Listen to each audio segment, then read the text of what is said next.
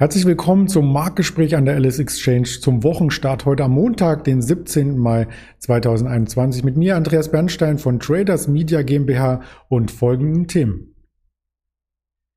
Wir schauen auf den DAX, wie er in die Woche gestartet ist. Er hat das Respekt vor dem Allzeithoch erst einmal eingehalten, konnte es noch nicht äh, breaken und wie er aktuell aussieht, darauf schauen wir gleich ebenso wie auf den Bitcoin der so ein bisschen einen Sentimentwandel vollzieht und auf die Bayer-Aktie, wo es Neuigkeiten gibt. Und das würde ich nicht alleine referieren, sondern mit dem Händler Daniel in Düsseldorf. Und den begrüße ich auch im Bild jetzt. Hallo Daniel. Hallo, schönen guten Morgen, Andreas. Ja, schön, dass du die Wocheneröffnung hier mit uns gemeinsam ein bisschen durchmoderierst und begleitest. Wir schauen direkt als erstes auf den DAX, der ja schon zum Allzeithoch herangelaufen war. Es fehlten im Xetra-Markt ungefähr 20 Punkte, 19 an der Zahl, um genau zu bleiben. Und jetzt äh, tritt ein kleiner Rückschwung, eine kleine Konsolidierung und auch ein bisschen eine Richtungslosigkeit in der letzten Stunde. Woran liegt's denn? Genau, es ist relativ verhalten im Moment. Äh, wir haben es nicht ganz geschafft mit dem neuen All-Time-High. Ähm, allerdings äh, bewegen wir uns ja immer noch über 15.400 Punkte. Also der Trend ist nach wie vor noch intakt. Äh, wenn wir da mal ein paar Tage zurückgehen, letzte Woche waren wir schon deutlicher unter der 15.000er Marke. Äh, von daher kann man zum Wochenaufstart Wochenstart heute Morgen äh, ganz zufrieden sein. Und äh, meistens klappt es ja auch nicht direkt im ersten äh, Anlauf ein neues All-Time-High. Also alles ist intakt. Und ähm, ja, ich würde auch sagen, der Markt tritt natürlich heute Morgen ein wenig auf der Stelle, aber er ist trotzdem, das hat man letzte Woche gesehen, immer wieder sehr nervös. Nervös dann, wenn wieder Aussagen getroffen werden oder man zwischen den Zeilen lesen kann, ähm, solche Stichworte wie Inflation, Zinsen und so weiter. Das muss man äh, halt, wie gesagt, nach wie vor noch auf dem Zettel haben. Ähm, von daher heute Morgen ein relativ ruhiger Handelsbeginn. Es fehlen natürlich auch ein bisschen die Quartalszahlen, die Wirtschaftsdaten. Heute Nachmittag gibt es noch den New York Empire State Index, aber letzten Endes ähm, sind die Quartalszahlen fast durch. Heute gab es noch einige Nachwehen. Die großen sind sozusagen verdaut und man konzentriert sich dann auf Einzelmeldungen, wie zum Beispiel beim Bitcoin, der ja richtige Kurskapriolen geschlagen hat.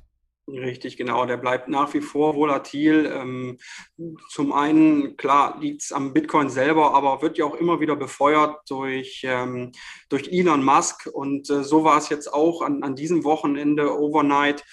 Ähm, er hat auch dafür gesorgt, also er hat selber nicht getwittert, sondern es, äh, es war ein anderer Twitter-User, der ähm, sich zu Wort gemeldet hat und hat äh, davor gewarnt, dass sich viele Bitcoin-Besitzer wahrscheinlich im nächsten Quartal wundern über die Kurse bei Bitcoin, äh, wenn dann rauskommt, dass eventuell Tesla den Bestand abgebaut hat oder reduziert hat. Und daraufhin hat äh, Elon Musk äh, zurückgetwittert oder geantwortet und äh, hat es mehr oder weniger bestätigt, also indeed, ähm, was ja so viel heißt wie in der Tat.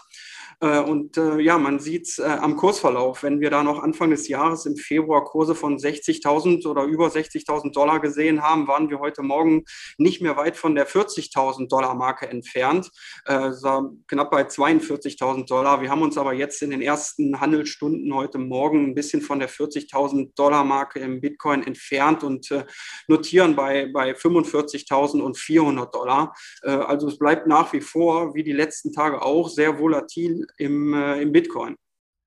Da gibt es einige Stimmen in den verschiedenen Foren und Medien, die sagen, er manipuliert den Bitcoin-Preis. Äh, siehst du das als Händler auch so oder bist du eher der Verfechter ähm, der Meinung, dass er natürlich seine freie Meinung auf Twitter und sonst wo äußern sollte? Ähm, klar, also grundsätzlich schon kann jeder seine freie Meinung äußern. Klar, auf jeden Fall, das ist ein hohes Gut, kann er auch machen. Allerdings ist da natürlich die Besonderheit, er ist immerhin CEO von einem börsennotierten Unternehmen.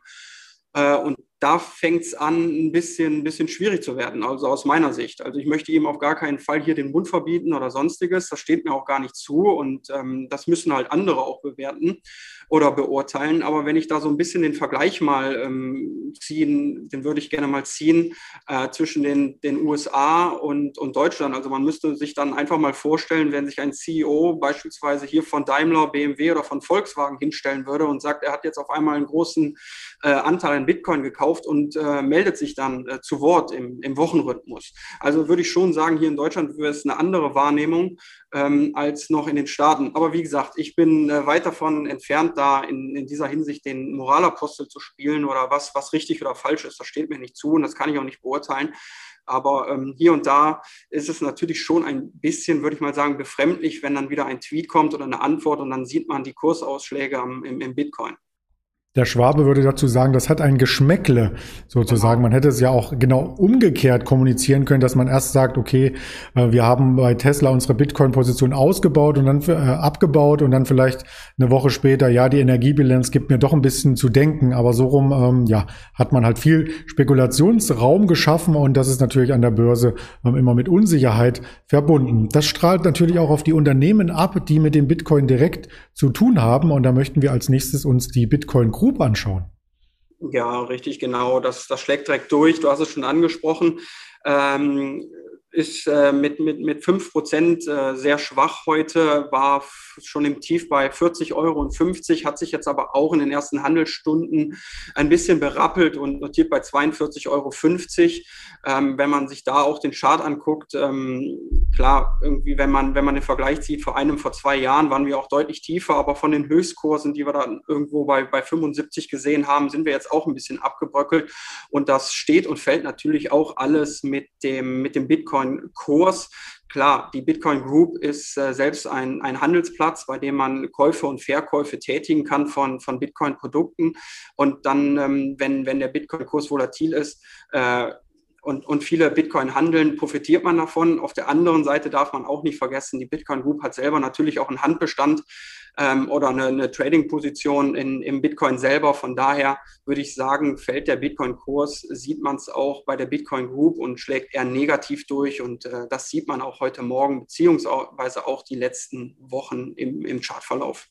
Ja, nicht nur ein Handelsbestand in Bitcoin, sondern auch an anderen äh, Kryptowährungen. Das sollte man hier auch noch im Hintergrund behalten. Wer da mehr dazu wissen möchte, beziehungsweise auch Produkte sucht, der ist eingeladen bei LS Exchange auf den diversen Social Media Kanälen noch einmal tiefer zu bohren. Da hatten wir auch einige ETFs, Schrägstrich ETPs vorgestellt, mit denen man sich in dem Sektor engagieren kann. Ja, wo sich vielleicht auch schon einige engagiert hatten im Vorfeld ähm, der letzten Gerichtsverfahren in den USA bei Bayer, ist das der Fall gewesen der Kurs ist ja auch im Vorfeld erst einmal gestiegen. Jetzt kommt wieder Ernüchterung rein. Es gibt neue Meldungen bei Bayer und die klingen eigentlich wie die alten Meldungen, oder? Ähm, ja, zumindest die, die jetzt durchgesickert ist, ähm, heute, heute, äh, heute Morgen. Ähm, man hat ein Berufungsverfahren, mittlerweile das zweite Berufungsverfahren ähm, verloren. Ähm, man äh, muss 25 Millionen Dollar zahlen an einen Kläger. Ähm, Bayer hat sich ähm, geäußert, kämpferisch würde ich mal sagen, man ist bereit, alle rechtlichen Schritte einzuleiten, um den Fall neu aufzurollen. Man schreckt auch nicht davor zurück, ähm, noch vor Supreme Court zu gehen. Ähm, aber erstmal, wie gesagt, die Meldungen sind, sind negativ. Man sieht es auch am Kurs. Die Bayer-Aktie hat sich äh, letzte Woche gefangen und war in einem Markt sehr stabil. Ähm, die Quartalzahlen letzte Woche waren waren, waren gut, waren inline, waren ein bisschen besser. Das hat man dann gesehen. Die Bayer-Aktie hat davon profitiert.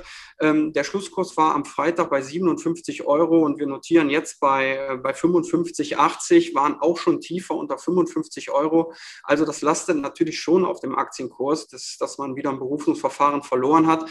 Ähm, aber man schielt so ein bisschen auf den 19. auf den 19. Mai. Also Bayer hat natürlich mit der großen Übernahme von Monsanto, man weiß es, äh, viele viele Rechtsstreitigkeiten und äh, in den USA sind 125.000 Klagen anhängig.